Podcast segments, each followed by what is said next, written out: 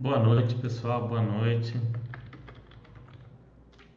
Começando aqui o nosso chat de fundos imobiliários.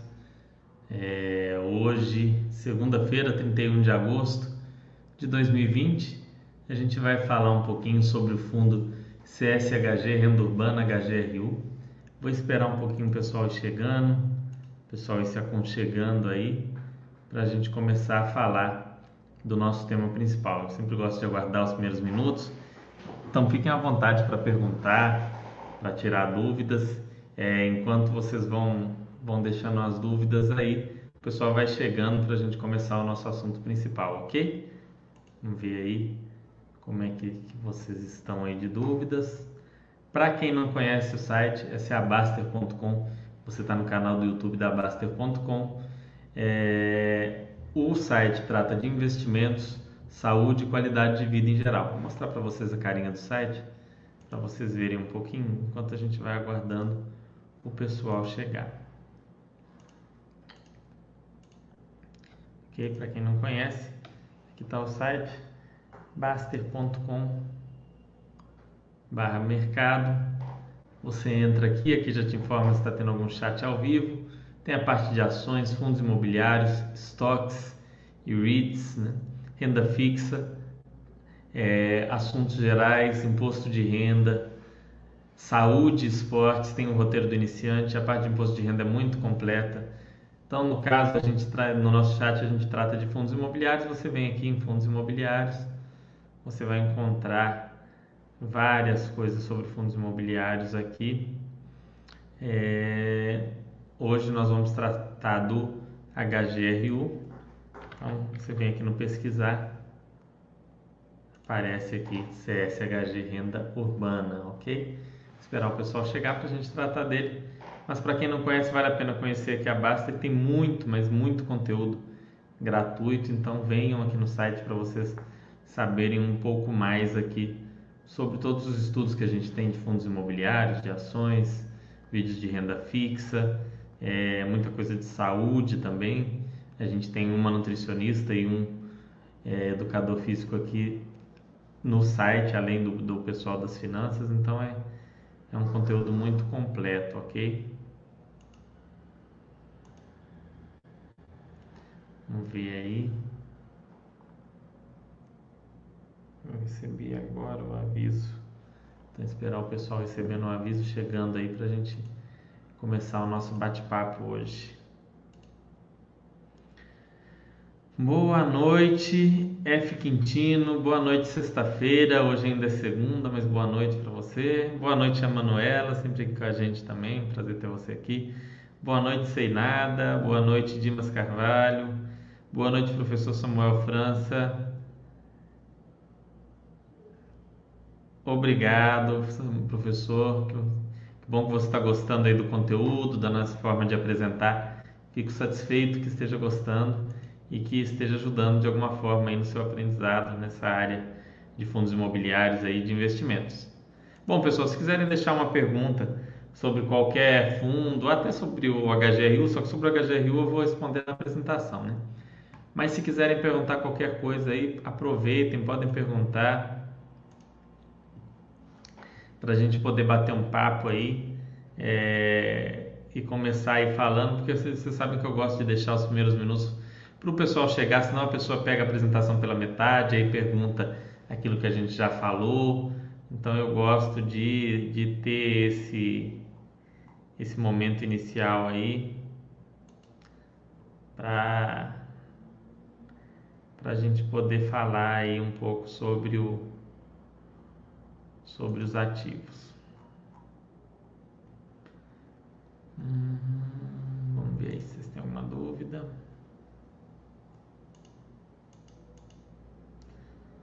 Ah, boa noite, boa noite. Fernando, o MOL 11 tem participação em lojas de varejo e um terreno na rua. Será que está querendo ficar híbrido? Bom, Manuela, vamos fazer um estudo sobre ele depois. É, dá para te responder essa pergunta assim mas o regulamento dele, a princípio, é voltado para shopping centers, né? É, pode ser que se torne um fundo de varejo, sim. Uma coisa que a gente pode descobrir aí, porque bem ou mal, o shopping center é um imóvel dentro né, da categoria varejo ali, lojas de varejo e tal. Então não foge tanto, né? Se começar a comprar. Agora terreno não, não, provavelmente é para algum desenvolvimento. Então vamos, a gente pode pegar e, e dar uma olhada mais a fundo no, no mall. Eu tenho um, uns meses já que eu não, não dou uma olhada mais a fundo nesse fundo. É, faz sentido a gente pegar também para olhar aí em algum momento. Mas não é de se estranhar que o fundo mude um pouco a política dele, até mesmo porque viu agora essa situação dos shoppings, pode ter pensado, olha, vamos vamos diversificar, vamos ver outras possibilidades que não fujam totalmente ao nosso objetivo e aí entraria naturalmente é, esses outros imóveis de varejo, ok? Vou abrir para vocês o site também da Credit Suisse aqui de fundos imobiliários. Eles fizeram um site novo muito legal. É... Quer ver aqui, ó. Aqui tem um site próprio agora. Esse não é o novo, não. Tem um novo. Cadê o novo? Novo site CSHG Fundos Imobiliários. Ele é um antigo, eu nem sabia que o antigo ainda estava lá. Aqui, ó. Então você vai ter aqui nossos FIIs. Características. CSHG renda urbana. Taxa de performance. Ó, tem, tem muita coisa aqui legal. Vamos ver aí se vocês estão com mais dúvidas, mas faz sentido, Manuela. Vamos, vamos olhar isso aí com calma para ver se o, se o gestor realmente quer mudar ou não. Vale mandar um e-mail para o gestor também para perguntar sobre isso. É comum os administradores abrirem mão de parte das taxas de administração nos períodos de crise? Tem acontecido, Tijolinho. Tem acontecido. Dizer que é comum. Bom, a gente tem visto isso. É, se não me engano, o pessoal da Vinci fez, o pessoal da Habitat fez, é, alguns outros fizeram aí.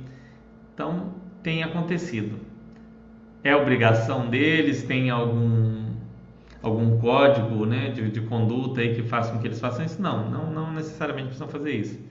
É... Então a gente ainda não tem como saber. Locinho, pô, eu vou falar assim sobre a compra dos imóveis do HGRU, a gente vai dar uma comentada de cada emissão do fundo. Então a gente vai falar assim sobre o, a compra dos imóveis do grupo Big. E esse fundo, para quem não sabe, ele vai fazer uma nova emissão agora de mais ou menos 40% do, do valor do fundo, então ele vai aumentar em 40%. Ainda não saiu o prospecto, talvez seja uma outra compra em bloco aí, talvez não necessariamente do grupo Big, talvez do grupo GPA ou de alguma faculdade, de alguma coisa. Né? Nós vamos ver a hora que sair o prospecto. É, mas, bom, terminando, concluindo a resposta aqui para o tesourinho, sim, Vários administradores têm feito essa concessão de reduzir a taxa de administração e de gestão, principalmente nesse período do, do Covid, da crise do Covid, mas isso não é regra, isso não, não, não dá para esperar que isso aconteça sempre. Se acontecer é legal, é um bom sinal de governança, é um bom sinal de alinhamento dos interesses do gestor e do cotista, mas não necessariamente isso vai acontecer, ok? Vamos lá, esperar mais um pouquinho. Só para o pessoal chegar para a gente começar a tratar desse fundo imobiliário que é um que vocês pedem muito, que vocês gostam bastante. Então a gente é, a gente gosta de, de conversar aí e falar sobre os fundos. Olha o regulamento dele aqui. Vamos esperar aí o pessoal chegar aqui, já, já vai estar com tudo aqui. Bom, vamos lá. Hum, 9 10. Por que a reserva de contingência aparece negativa nos relatórios? É, é a variação da reserva, Manuela, quando está no relatório. Se ela está negativa é porque ele usou parte da reserva. Se está positiva é porque aumentou a reserva. E aí embaixo vai ter um saldo. Vamos ver no, no relatório do HGRU, a gente vai dar uma olhadinha para ver se é o caso desse aqui. Mas cada, cada gestor põe no relatório gerencial um pouco diferente. Mas normalmente negativo indica a saída de dinheiro da conta e positivo a entrada. Então, está negativo ali é porque usou aquele valor naquele momento. Vamos lá, vamos começar. Vamos começar pelo regulamento do fundo é, e depois a gente vai trazendo os outros temas, ok? Deixa eu ver se já está isso, pessoal. É, eu creio que seja isso, mas tem que olhar caso a caso. Mas é, é normalmente é isso. Negativo é porque saiu o dinheiro dali. Bom, vamos lá, pessoal. CSHG Renda Urbana está aí um fundo constituído sob forma de condomínio fechado, como são os fundos imobiliários, regido pelo presente regulamento e demais legislação que lhe for aplicável, ok? O fundo tem prazo de duração indeterminada. Esse é um ponto importante em todos os fundos que vocês forem investir, principalmente se vocês forem iniciantes porque o fundo com prazo determinado tem que ser analisado com muito mais cautela, já que ele vai acabar, ok? Ele vai ter um, um início e um fim e você tem que avaliar quando e como esse fim vai ocorrer. Não é o caso desse fundo a princípio. É, vamos lá. Objeto do fundo. O fundo tem por objeto a exploração de empreendimentos imobiliários urbanos de uso institucional e comercial que potencialmente gerem renda por meio de alienação, locação ou arrendamento desde que atenda aos critérios de enquadramento à política de investimento do fundo, sendo certo que o fundo irá priorizar a aquisição de empreendimentos imobiliários ou comerciais que não sejam lajes corporativas, shopping centers ou área logística. Então, lembrando que esse fundo foi criado numa época, né? A CSHG ela, tinha, ela tem o HGLG, tem o HGRE, teve o, HGBS, já não tem mais um fundo de shopping, mas ela tinha o HGRE e o HGLG, ela ainda tem, então era um fundo para investir em quaisquer imóveis de natureza comercial que não competisse com os demais é, fundos da gestora. Então eu tenho um fundo em que eu vou investir nos imóveis que os meus outros fundos do, do da carteira não vão investir. Faz todo sentido, né? Para não gerar aquela concorrência interna, entre aparecer um bom negócio e aí para qual é, para qual dos fundos vai. Então a princípio ele não, não investe em lajes corporativas nem em imóveis logísticos tampouco em shopping centers. Isso pode mudar? Pode. É, ele, ele fala que de preferência, então ele irá priorizar aquilo que não foi, então ele pode abrir uma exceção, fazer uma compra de um shopping center, até porque não existe outro fundo da CSHG que poderia fazer isso, e colocar ali na sua carteira. Vamos ver aqui a, a política aqui, né? Política. Política de investimentos serão aplicados segundo a política de investimentos. Política de investimentos consistirá em aplicação dos recursos do fundo na exploração comercial, preponderantemente de imóveis é, prontos, construídos, terrenos ou imóveis em construção, voltados para uso institucional ou comercial, seja pela aquisição da totalidade ou fração ideal de cada ativo, preferencialmente em contratos atípicos, ou seja, build, suits ou sale em leaseback. É, a participação do Fundo de Empreendimentos Imobiliários visa atender os objetivos da política, que pode investir em imóveis, ações ou cotas de sociedades de participação, fundos de investimento de participação, cotas de outros fundos de investimento imobiliário, ações, e a gente vai ver como ele investiu ao longo do tempo desde que ele surgiu.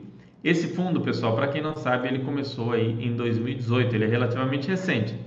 Hoje em dia, ele cobra uma taxa de administração e gestão de 0,8% ao ano e tem uma taxa de performance de 20% do que superar 110% do CDI.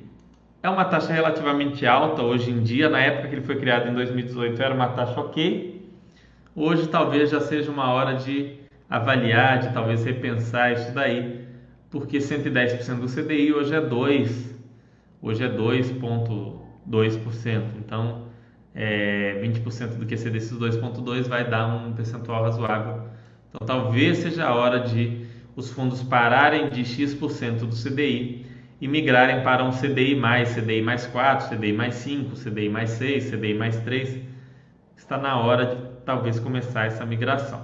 Enfim, atualmente ele cobra isso, 20% do que superar 110% do CDI. E ah, não, opa, peraí, tô falando, tô falando errado, tô falando do, do HGCR, que volta, volta, apaga.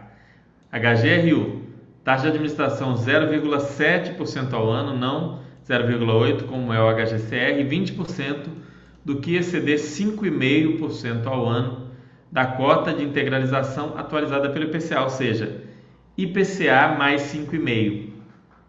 Tá? O que 20% do que passar de IPCA mais 5,5, que é perfeitamente ok, perfeitamente é, dentro do mercado, nada de, de estranho nessa taxa de performance aqui. A do HGCR é que está precisando ser revista, ser repensada. Essa do HGRU nada, nada fora do que a gente vê por aí não. Alguns falam PCA mais 6, PCA mais 5, PCA mais 5,5, nada demais, ok? Desculpem aí pelo equívoco. Vamos para a apresentação, né? Falar um pouco mais sobre o fundo. Depois a gente vai lá na página da Baster, a gente vai olhar o relatório gerencial também. Fundo híbrido da CSHG, que é o CSHG Renda Urbana, HGRU ou HGRU. Tese de investimento em imóveis corporativos e, e comerciais, notadamente educacionais e imóveis de varejo, como principalmente supermercados e hipermercados. Primeira emissão aconteceu em abril de 2018. Tem aqui o primeiro relatório gerencial, depois a gente vai abrir. Segunda emissão, vamos abrir ele aqui já. A gente já já vê aqui como é que era a carinha do fundo naquela época. Não vamos enrolar não. Tá aí primeira emissão do fundo, CSHG Renda Urbana. Aqui ele fala sobre o que aconteceu na época. É, teve sua primeira emissão, foi uma emissão de 150 milhões. É, o fundo concluiu o primeiro investimento adquirido um imóvel localizado na Avenida Armando Lombardi, 940, na Barra da Tijuca, Rio de Janeiro. Para quem não sabe, é o IBMEC, faculdade, é, faculdade IBMEC lá no Rio de Janeiro, na Barra da Tijuca. Valor de 121 milhões. É, e um valor pago mensalmente equivalente na época a 66 centavos por cota.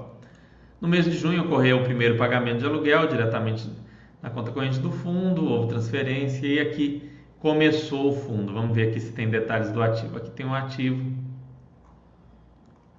investimentos em carteira imobiliária. Aqui tem a carinha do ativo aqui. Valor total da operação 128 milhões, 121 milhões. Valor da locação 984 mil, cap rate de 9,74. Então vejam que nasceu praticamente como um fundo educacional, mono imóvel, mono locatário, com esse imóvel para o IBMEC. Na época tinha muito poucos cotistas, era um fundo que não chamava muita atenção, até porque a gente já tinha fundo é, multimóveis né, é, do, do setor educacional, então ele era um fundo que não chamava tanto atenção. Tinha esse imóvel, um imóvel de boa qualidade, ele mostra aqui, ó, 250 metros da estação metrô do Jardim Oceânico, 25 quilômetros do centro do Rio, 25 quilômetros do aeroporto Santos Dumont. Vocês podem até comentar aí sobre essa localização. Vocês que conhecem mais do Rio de Janeiro, a gente é bom que o pessoal fica sabendo um pouco mais. Mas assim começou esse fundo. Era um fundo híbrido, mas começou com um imóvel educacional, não se sabia muito bem para onde ia. E aí, em dezembro de 2019, ele fez a segunda emissão, onde ele mudou muito a carinha dele. É, outubro, entre outubro e dezembro de 2019, ele teve uma grande mudança nessa cara dele. Novembro de 2019, novembro, ó, em 3 de dezembro, divulgou o anúncio de encerramento da oferta pública da segunda emissão. Foi captado 881 milhões né, na época, mas junto com lote adicional de 20%,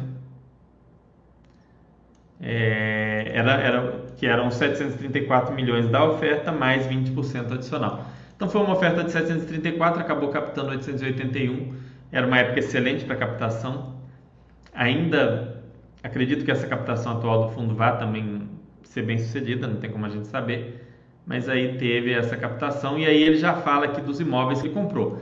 Ele fez uma grande, um, um grande negócio com a Rede Big. A Rede Big é a dona da operação do Walmart no Brasil. Então eles têm as lojas Max, Big, é, Walmart, todas essas aqui no Brasil são da Rede Big. Então eles têm diversas lojas aqui que eles compraram. Tem loja em Curitiba, tem loja em Campinas, loja é, em São José dos Campos, é, loja em São Paulo, loja em São Bernardo do Campo. Depois a gente vai ver um relatório mais atualizado, a gente vai ver as fotos, tudo bonitinho. loja lá em Cotia, em São Paulo, Butantã, São Paulo, Vila Guilherme, São Paulo, capital, Mirandópolis. Então, mais imóveis em São Paulo, mas são imóveis comerciais, são aí supermercados. Aqui ele fala da expansão que também foi feito no IBMEC com, com os recursos da emissão foram terminou de pagar essa essa expansão. E aí o fundo começou a ganhar mais tração, o fundo começou a chamar mais a atenção dos cotistas na época. Era um fundo 100% corrigido pelo IPCA e 100% de contratos atípicos. Aqui ele nem põe isso, mas era 100% atípico. É porque na época que só tinha o IBMEC. É, enfim, teve toda essa mudança no fundo. Já é no mês de junho de 2020, o fundo resolveu fazer uma nova emissão e comprou mais um imóvel educacional. Que a gente vai ver aqui.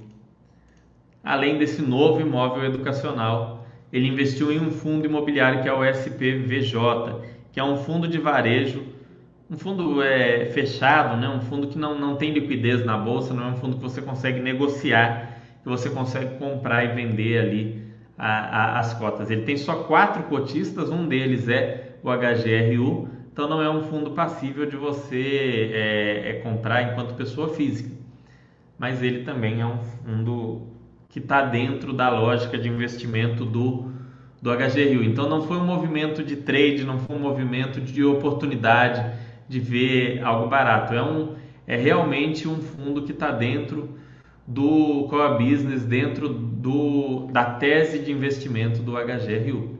E aqui, nesse relatório especial que ele fez da terceira emissão, ele fala sobre a tese de investimento aqui da aquisição do MC e do SPVJ11. Tem um desse também sobre a tese do, do BIG. Teve alguém que me perguntou aqui sobre o BIG. Existe esse mesmo documento, está aqui até na Baster.com.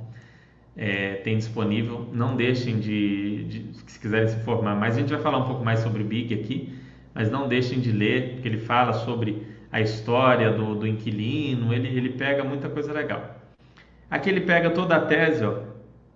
ele comprou o imóvel UMC Vila Leopoldina, que é a Universidade de Mogi das Cruzes, pertencente à Organização Mogiana de Educação e Cultura, empresa tradicional do setor educacional, com mais de 70 anos de experiência. E ele fala, hoje são mais de 20 mil alunos nos campos Mogi das Cruzes e Vila Leopoldina. Então aí ele explica aqui potencial do imóvel, contrato de locação e valorização do ativo, padrão construtivo, localização geográfica, possibilidade de desenvolvimento, valor de sensibilidade variável-chave, forma de pagamento. A relevância do ativo para a locatária, é, tendência de expansão, posição geográfica relativa. Então aqui ele explica como que ele fez essas escolhas. Lembrando que uma faculdade não é algo que você muda facilmente, ainda mais um imóvel tão específico como esse, né? Você não pegar ah, o vizinho ali tá, tá alugando mais barato. Não é fácil você mudar uma universidade de lugar. Ela sofre, né, as universidades como a UMC, né, a Mogi das Cruzes e o IBMEC sofrem com toda essa questão da, da pandemia, do coronavírus, dessa mudança de, de paradigma, dessa questão do ensino à distância, que, que tem um, um, um crescimento aí em razão de tudo que a gente está vendo, mas ainda está longe de ser predominante, né?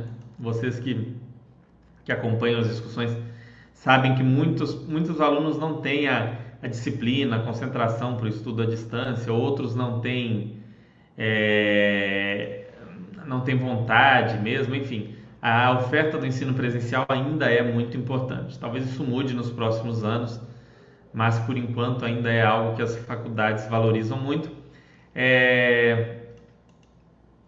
Teve o cap rate aqui, um cap rate bastante interessante de 10%, que é algo que não encontra muito fácil, né, mesmo naquele período que estava um pouco melhor talvez do que hoje, mas era um contrato atípico até 2032, maio de 2032. Então é um contrato que ainda tem pela frente 12 anos.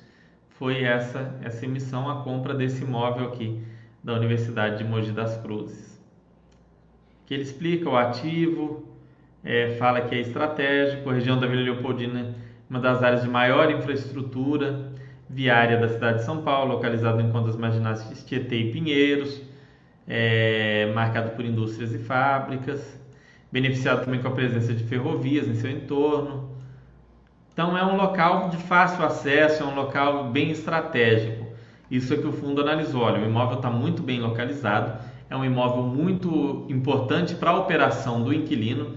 Não é um imóvel que o inquilino vai sair fácil, tanto que tem um contrato atípico até 2032, ou seja, são 12 anos pela frente.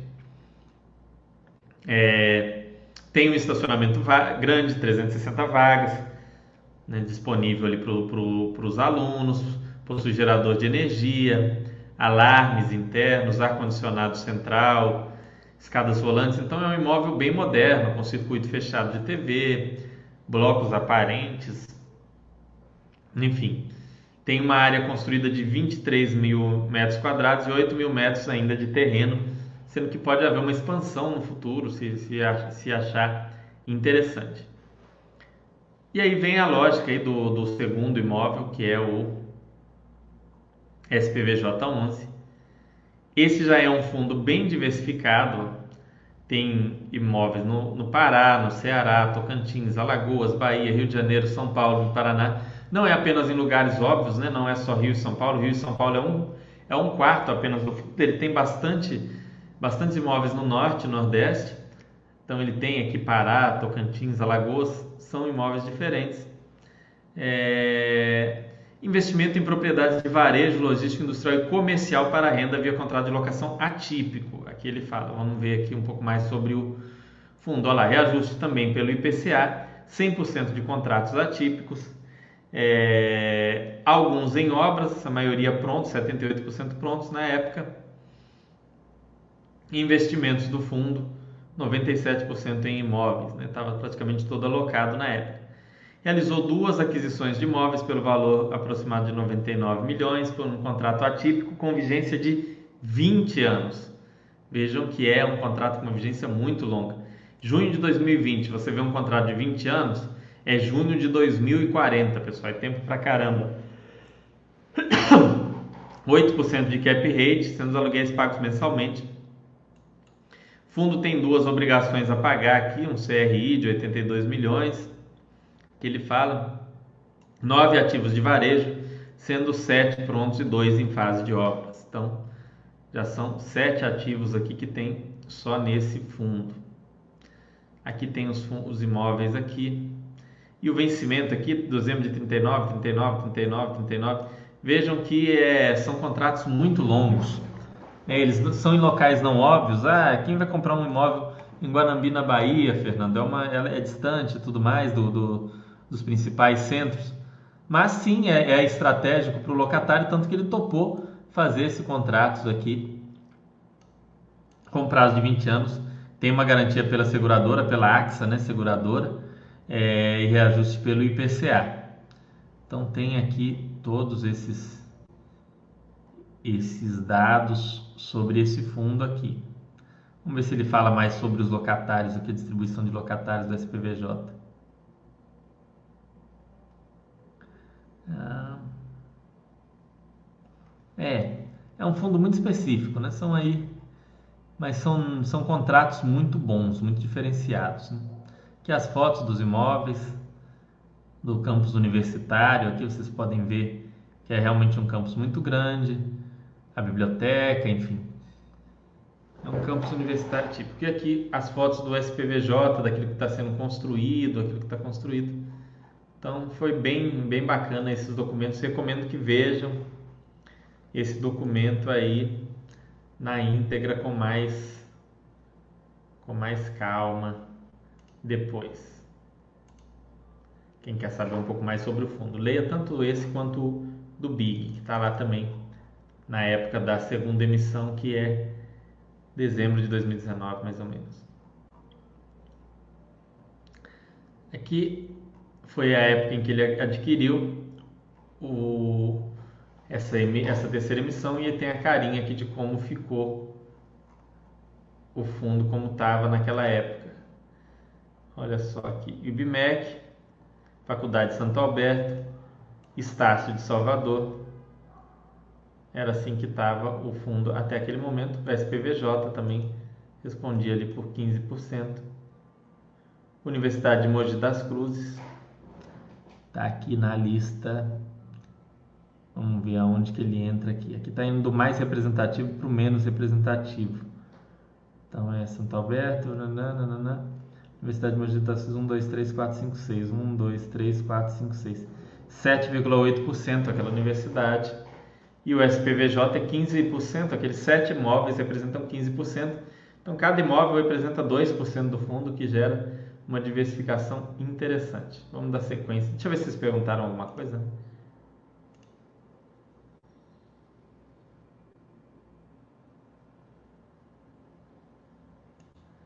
Ted Fox falando que a localização do IBMEC é excelente. Obrigado, Ted Fox, pela informação.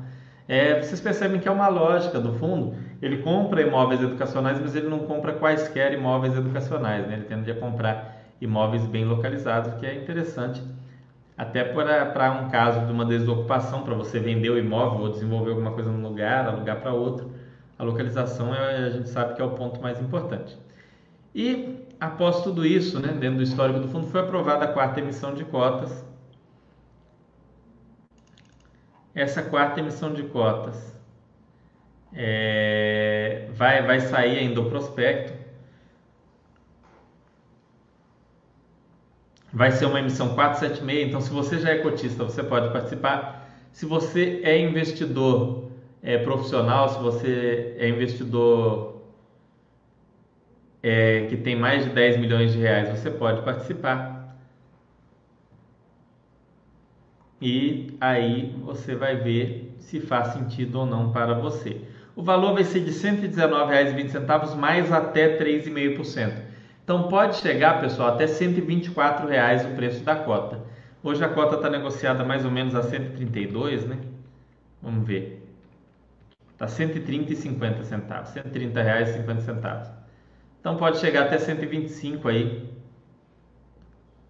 124, enfim, até uns uns, uns 5% a menos, aí uns 4,5%, 5% a menos do que o valor de mercado aí da cota ok? Ele pode permitir uma distribuição parcial de até 50, de pelo menos 50 milhões. É... Será admitida distribuição parcial. E ele pode fazer aquela distribuição, é, aquela emissão superior em até 20%. Se não me engano, está aqui 20%. Ó. Lote adicional de até 20%. Então ele pode superar também o valor aí ele está para aumentar em 40%, mas 40% mais 20% ele pode até aumentar o tamanho do fundo em 50%. A gente vai ter mais notícias sobre essa emissão nos próximos dias aí, deve sair a deve sair a, o prospecto, né? onde ele vai falar qual, qual que é, talvez ele fale os ativos alvo, ou pelo menos dê um, uma noção do que, que já está engatilhado. Eu acho que não vai fugir muito dessa linha educacional mais varejo aí de supermercados. Vamos dar sequência aqui na nossa apresentação, depois a gente vai bater um papo aí, conversar, tirar as dúvidas. Último relatório é sempre bom abrir aqui para a gente dar uma olhada. Último relatório, depois a gente, a gente vê. Vou mostrar para vocês como ver isso na Baster também. Grupo Big aqui, falando sobre o Grupo Big, página do Grupo Big, a gente dar uma olhada. Quer ver? Aqui, ó.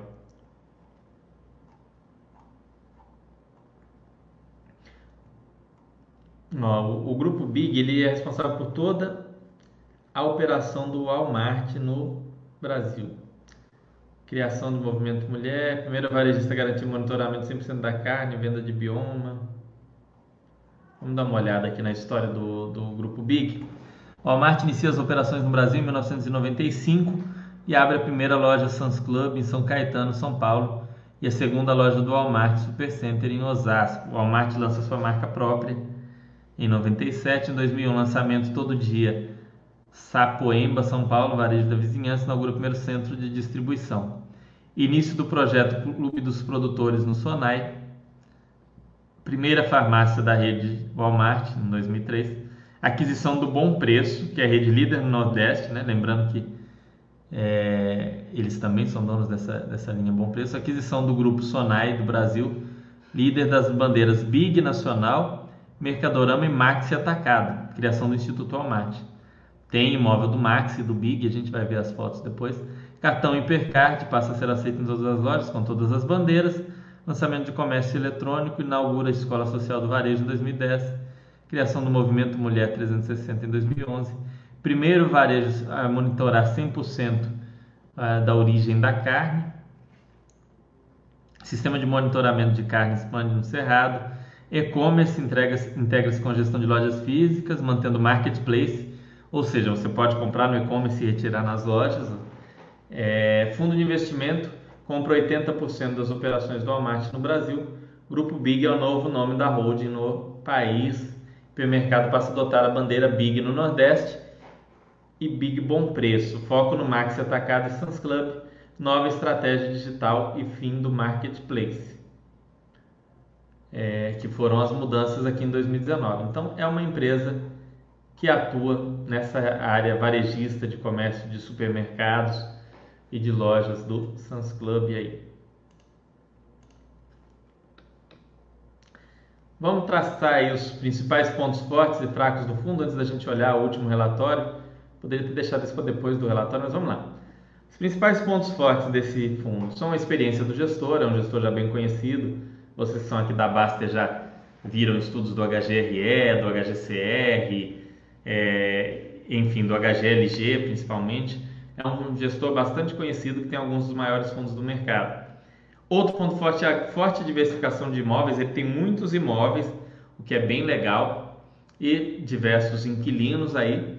E tem contratos atípicos e longos, né? O que é bem, você viu, contrato de 20 anos, terminando em 2040. Mas ele tem alguns pontos fracos também esse fundo imobiliário. Primeiro são imóveis muito específicos, que é supermercado e universidade. Se um supermercado sai ali da, da, daquele imóvel, uma universidade sai, é mais complicado de arrumar um outro inquilino. Não é igual uma laje corporativa ou um imóvel logístico que serve para qualquer um.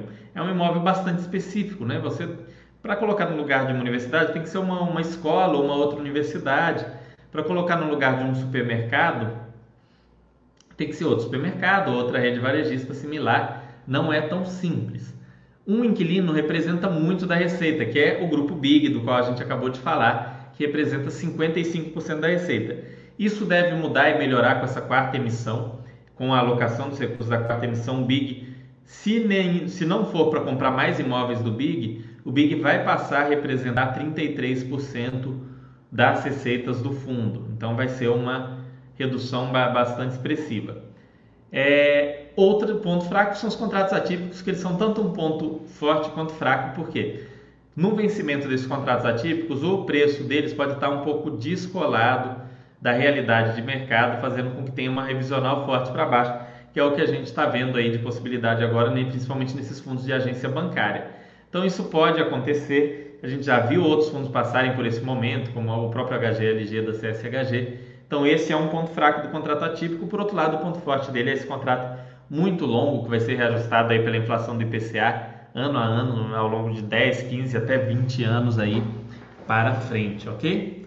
Para quem não conhece o meu livro, Fundos de Investimento Imobiliário, está disponível gratuitamente aí para todos os assinantes da Baster.com aqui no site. E você que não é assinante, tem um link aqui no YouTube. É, você pode comprar ele por um preço bem baratinho aí no, na Amazon.com por R$14,90. E a vantagem de você comprar essa edição de digital ou de pegar a edição da Baster é que eu vou atualizando, é, todo ano a gente atualiza os nossos livros. Esse livro vai ter uma atualização grande no ano que vem, você vai poder ler ele sem pagar nada mais. Comprou o livro hoje, ano que vem saiu a atualização, você lê as partes atualizadas aí é, sem nenhum problema, ok? Então vamos lá, vamos ver o último relatório gerencial, né, o de julho de 2020. Ver se vocês têm alguma dúvida antes disso. Boa noite, José Valtinho. Vamos ver se. Não, é, não tem dúvida, acho que vocês estão pegando bem aí o fundo. Vamos lá, vamos pegar esse relatório aqui, nós vamos pegar ele de cabo a rabo, porque ele é o último, mas eu recomendo a vocês, eu vou mostrar para vocês onde olhar aqui, que leiam pelo menos os cinco ou seis últimos relatórios gerenciais, não, não se restringam só a esse, ok? Se, se, se estiverem analisando a possibilidade de investir nesse fundo. Aqui, o valor patrimonial da cota desse fundo está em 107 para 108 reais, valor de mercado do fundo em 1,6 bilhão e um rendimento aí de 0,68 centavos por cota. Ele pagou 0,68 praticamente durante toda a vida desse fundo. Ele pagou, ele paga um pouquinho mais às vezes no mês de julho, que é, que é o fechamento do primeiro semestre, no mês de janeiro, que é o fechamento do segundo semestre, mas em geral ele paga 68 centavos por cota. OK? No mês de julho, o fundo terminou o primeiro mês do segundo semestre com resultado por cota de 0,81 e distribuindo uma renda de 0,68, que equivale a 84% do seu resultado auferido no período. Além disso, o fundo ainda possui 28 centavos de resultados acumulados em períodos anteriores e não distribuídos. O time de gestão decidiu manter o patamar atual, dado que se mostra sustentável no médio prazo. Aqui ele fala direitinho. É, a maior parte do recurso captado na terceira emissão já foi investido em ativos-alvo, na aquisição do imóvel Vila Leopoldina, que a gente analisou aqui, falou dele, de aproximadamente 82 milhões, e na alocação em SPVJ11 no valor de 131 milhões, para fazer frente às duas novas aquisições do fundo e pagamento de obrigações passadas. Então tem aqui, ó, já tem o link para aquela tese de investimento que eu abri aqui para vocês. Recomendo que vocês leiam com mais calma, né, quem estiver interessado no fundo. Eles fazem todo aqui o, uma lógica aqui de no, dos fundos do, da CSHG, dos relatórios gerenciais, por sinal Fica meus parabéns a eles por um relatório tão bem feito. É, em relação aos fluxos de aluguéis, todos os aluguéis cobrados foram recebidos, exceto o da Universidade de Mogi das Cruzes, que foi pago adiantado no mês passado, então não foi uma inadimplência. Ainda há inadimplência relativa ao estacionamento e loja dos imóveis da Estácio Salvador e Santo Alberto, que não pagaram os aluguéis no mês e não conseguimos aqui contato ou negociação, porém é só 0,6% da receita de locação. Então, no fundo está na seguinte situação: 39% dos aluguéis foram diferidos, ou seja, fizemos um acordo para que seja pago depois. Ó, você está numa situação difícil, é pandemia, sua receita caiu, então você paga depois para mim, ou você paga menos agora, ou você paga o aluguel todo lá na frente. 0,6% dos aluguéis estão em inadimplência, que é o que ele falou aqui dos estacionamentos da Estácio, Salvador e Santo Alberto. E 64% está ok, está recebendo normalmente. Esse diferimento eles vão começar a receber agora, no mês de setembro. Né? Nós estamos 31 de agosto, né? amanhã inicia setembro. Então vai começar a receber em setembro, mas principalmente vai receber no período de outubro de 2020 a março de 2021. Então eu falei, olha, nesse auge da pandemia você vai pagar menos. É, vou me contentar em receber 83% das minhas receitas. Mas a partir de outubro de 2020 você vai me pagando, as coisas vão estar mais normais e você vai me pagar aquela diferença. Pode ser que chegue em outubro e tenha que fazer uma nova negociação, a gente vai acompanhando os relatórios para ver. Mas pro, talvez não. Enfim, a programação é que seja recebido o valor de diferimento entre outubro de 2020 e março de 2021. Aqui ele faz esse resumo dos principais locatários, ou seja, todos aqueles que representam 5% ou mais da receita de locação. Eu acho isso muito legal. Eu acho isso daqui, é, esse quadrinho aqui é um exemplo para todos os gestores. Deveria ter isso daqui, principalmente em fundos maiores. Né? Quando é um fundo pequeno é meio óbvio, mas nesse caso não é. Então, o BIG responde por, como eu falei, 54,9% da receita. Isso representa um risco para o fundo, que é uma concentração em um determinado locatário, que pode ser modificada aí com essa nova emissão. A gente vai ver né, o que vai acontecer. Depois vem o IBMEC com 13,8%, aquele primeiro imóvel ainda da primeira emissão do fundo. Depois vem a Estácio, 10%, a Universidade de Mogi das Cruzes com 9% e a AMB Morumbi com 9%. São os imóveis educacionais com inquilinos diferentes, o que é bem interessante. Aqui vem o patrimônio do fundo, 1 bilhão em imóveis, 200 milhões em é, cotas do SPVJ11. E aqui a gente pode ver, é, quer ver aqui, ó, que essa nova emissão é de 583 milhões. Então ele vai passar de 1 bilhão 351 milhões de patrimônio líquido para 1 bilhão e 800 e 893 milhões, 893 é isso que dá? Não, 934 milhões. Então, 1, 1 bilhão 934 milhões é o tamanho que o fundo vai ficar depois, bem maior. Parcela residual da aquisição do edifício aqui, é, ele fala aqui do pagamento que foi de 4 milhões e meio, a título de parcela residual pela aquisição da integralidade da SPE que possuía o edifício Santo Alberto, o edifício Santo Alberto aqui que é locado lá para faculdade. Que ele fala das obras da Estácio, de como está tá acontecendo. A composição do resultado. Vamos lá. Olha lá, no mês de julho ele teve a receita de locação, mais o rendimento imobiliário. Esse rendimento imobiliário ele põe aqui mais o ganho de capital, provavelmente sobre vendas de. Ele está colocando tudo aqui um, um, um, Vamos ver onde que é o 1. Temos definições do glossário. Bom, é, total de receitas, teve despesas. Total de despesas 1 milhão e 406 mil. Total de receitas 11 milhões e 500 mil. Sobrou 10 milhões e 100 mil ele distribuiu 8 milhões e 500 mil, que mostra que realmente esse patamar de 68 centavos do fundo é, é bem sustentável, é algo bem tranquilo. Tanto que em 2020 ó, ele distribuiu em média mais de 68 centavos, porque teve uma distribuição maior.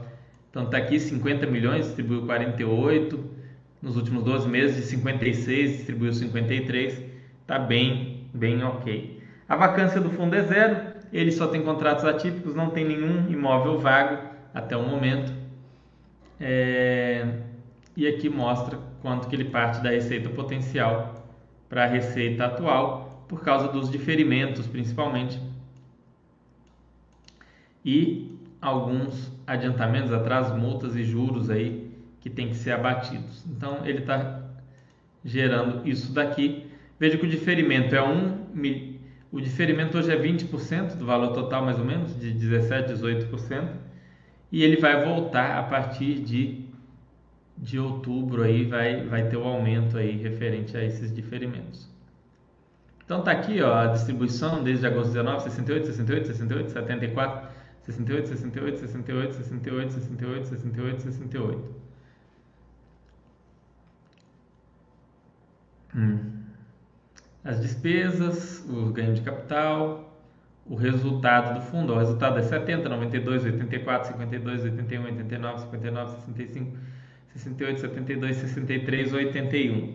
Então o nível de 68 é bem tranquilo aqui dentro disso que está sendo mostrado. Aqui traz essa parte de rentabilidade frente ao IFIX, não é algo que a gente usa para analisar. É, Aqui ele mostra, né, o ativo principal é o do IBMEC, que responde por 13% da receita, contudo, né, o principal inquilino é a Lojas Big, que responde por 55%. Lembrando que com essa nova emissão a gente vai ter uma mudança nisso daí. 15% é do SPVJ, que a gente falou, que tem 7 imóveis, então cada, cada imóvel do SPVJ responde a mais ou menos 2% do, da alocação do fundo. E ele tem aí ainda um dinheiro em renda fixa.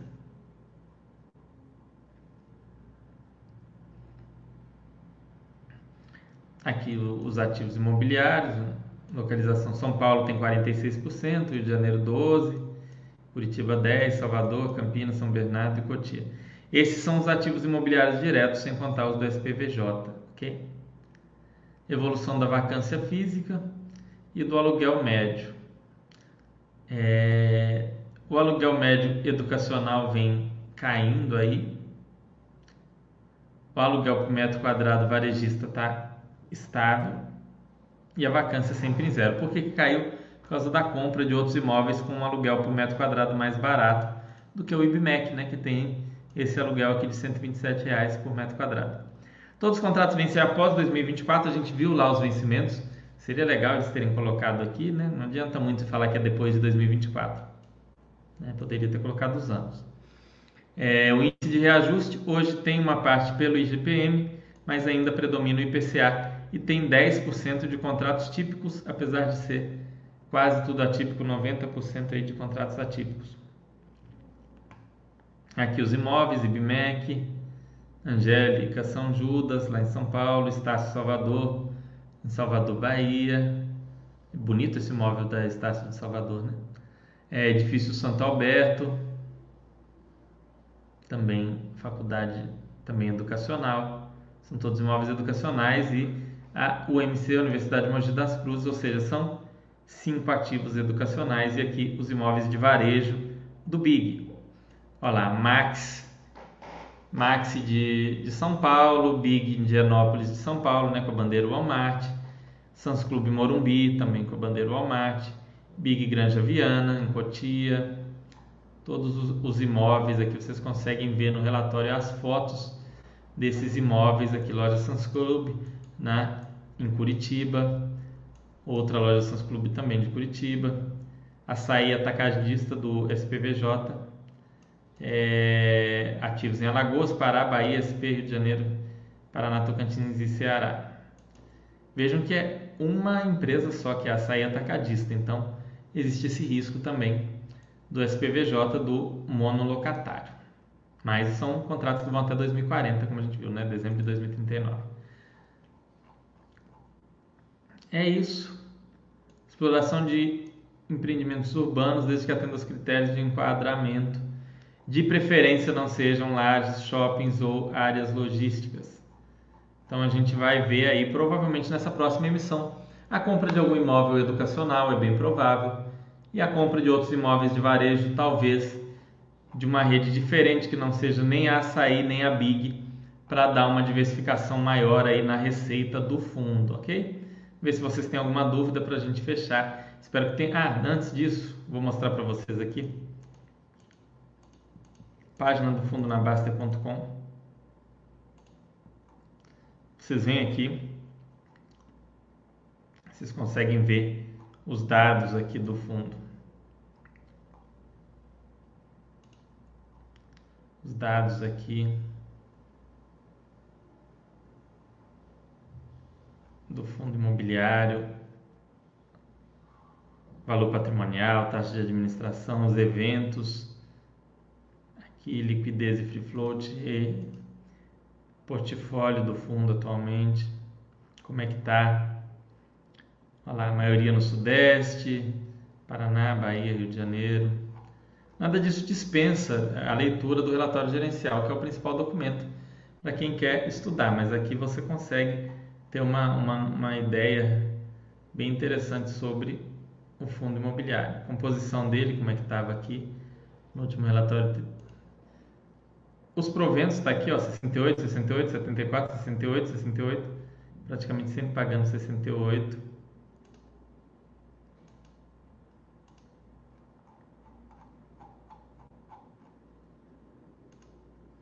e o modo paz aqui dele. Histórico de vacância sempre zero. Histórico de ABL, né? Ele teve a primeira emissão, depois foi, aumentou essa BL. Aqui, com uns 15 imóveis, distribuição ali sempre girando em torno dos 95%. Fundo bastante equilibrado aqui, até o ponto que a gente pôde ver aqui.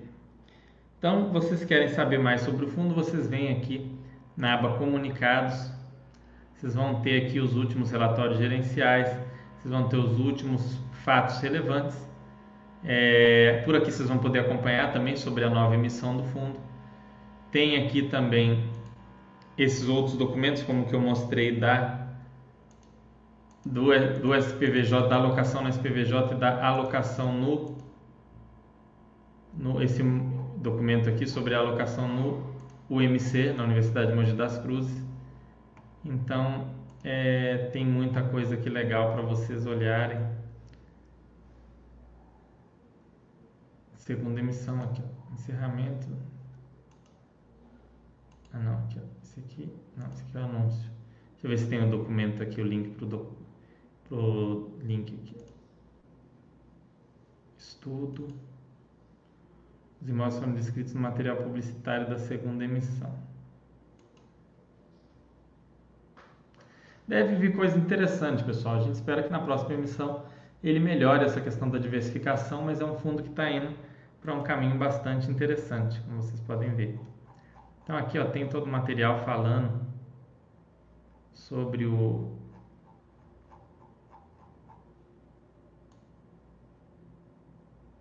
aqui é o material publicitário da CSHG, mas vocês encontram aqui o da emissão do fundo, ok?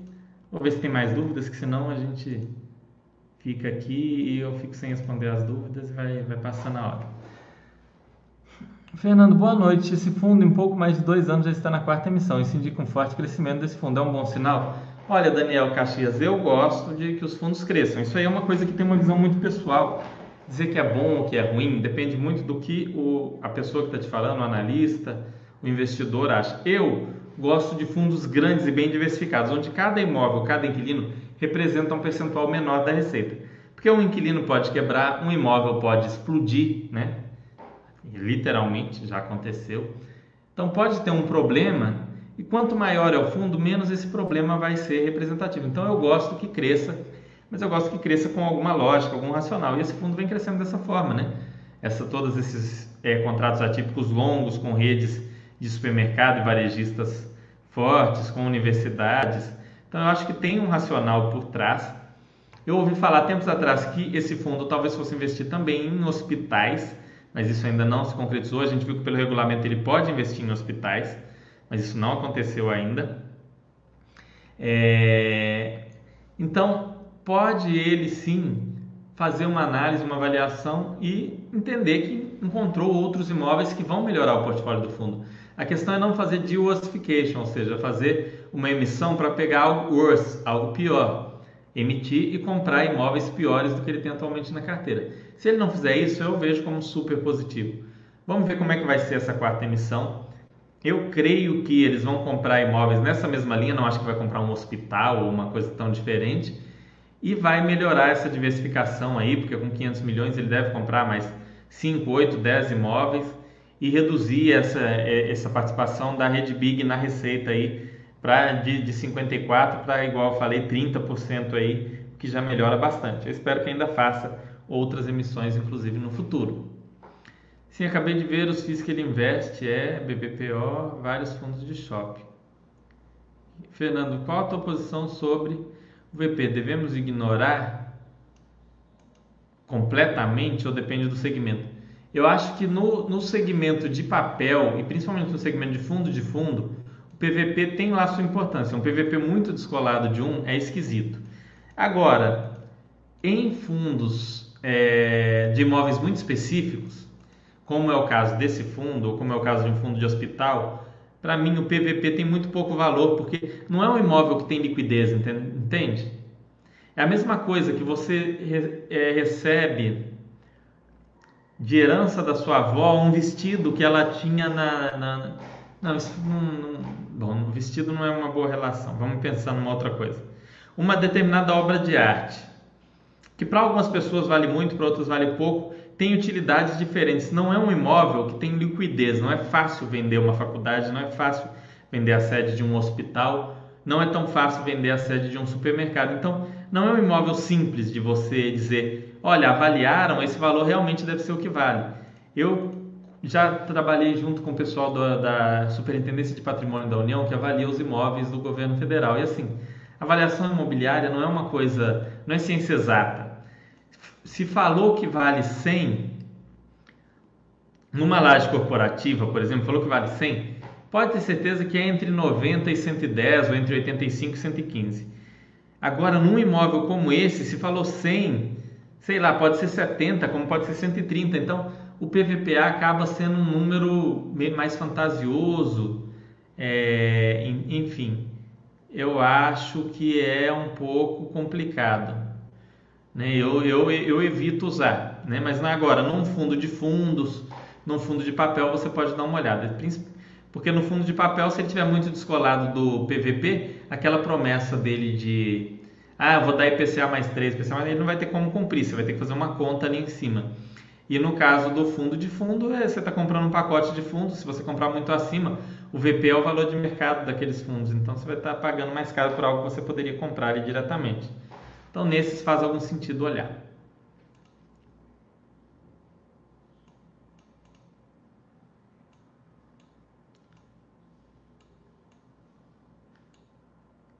Acabei de ver que os FIIs que ele investe, HSI MOS, HGBL, quem investe nesses fundos TMTR? Não entendi.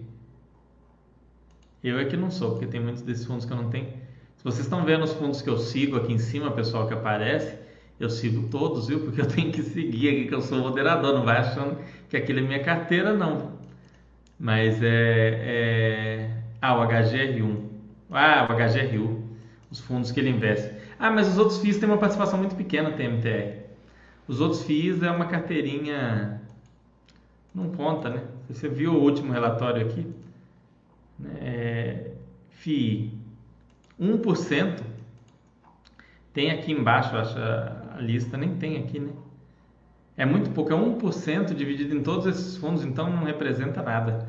Isso é aquelas alocações é, estratégicas, né? De ah, o fundo caiu muito, eles foram e compraram, não é, não é algo muito, muito relevante, não. Bom, pessoal, vou encerrar o chat. Espero que tenham gostado, que tenha ajudado esse estudo para vocês. Leiam os relatórios do fundo. Você que interessou, se interessou por esse fundo, leia os relatórios. Se puder, aguarde essa quarta emissão para você ver como que vai ficar a configuração do fundo, para aí então você comprar o fundo. Né? Agora, se você já está estudando há algum tempo, entendeu que o fundo é interessante, você, é, você pode, pode comprar sim o fundo aos poucos, sem pressa, estudando, analisando e avaliando se ele está dentro do seu objetivo, do seu, da sua estratégia, da sua carteira, se ele faz sentido para você. Lembrando que aqui a gente não indica compra nem venda. Então estudem, analisem, avaliem bem, leiam os relatórios. Tem uma coisa bem interessante que eu não mostrei também, que a gente tem feito aqui, que é o comentário dos comunicados. E isso faz, isso ajuda vocês a analisar. Do HGRU eu comentei os, os, os relatórios dos últimos meses. Então você vem aqui, ó. É, você vem aqui, você consegue ver aqui os, os comentários aqui. Nova emissão CVM 476, percentual para atuais cotistas 39,04% de direito de preferência. Tá aqui e tem aqui o relatório gerencial, o último relatório gerencial, outros fatos relevantes dá para você ler aqui. Se você quiser separar só os relatórios gerenciais, você vem aqui no tipo é, quer ver? Não. Tem aqui tipo, relatório gerencial, lista. E está aqui comentado os últimos 1, 2, 3, 4 relatórios gerenciais comentados aí do fundo. Recomendo que você leia pelo menos 6 a 12 relatórios. Então, tem quatro que você pode aqui até pegar aqui o comentário, está aqui eu falando. É, em relação ao fluxo de aluguéis, recebeu 100% dos aluguéis cobrados, distribuirá 68% você vai tendo aí umas ideias do que está acontecendo com o fundo. Então, isso não serve só para o HGRU, mas serve para grande parte dos fundos. A gente vem tentando comentar aí na medida do possível, ok? Espero que tenham gostado, que tenha ajudado vocês, que tenha. É... Lista de inquilinos. Eu mostrei para vocês os principais inquilinos lá, Adri. E são só aqueles mesmos inquilinos. Tá aqui, ó. É, o, os, a Faculdade São Judas, né? São, é basicamente o grupo Big e as faculdades. Quem são os inquilinos? As faculdades. IBMEC, Angélica, né? São Judas, a Estácio, Santo Alberto e a Universidade de Mogi das Cruzes. São esses cinco mais o grupo Big e o SPVJ que tem como inquilino o, a rede Açaí só. Ok?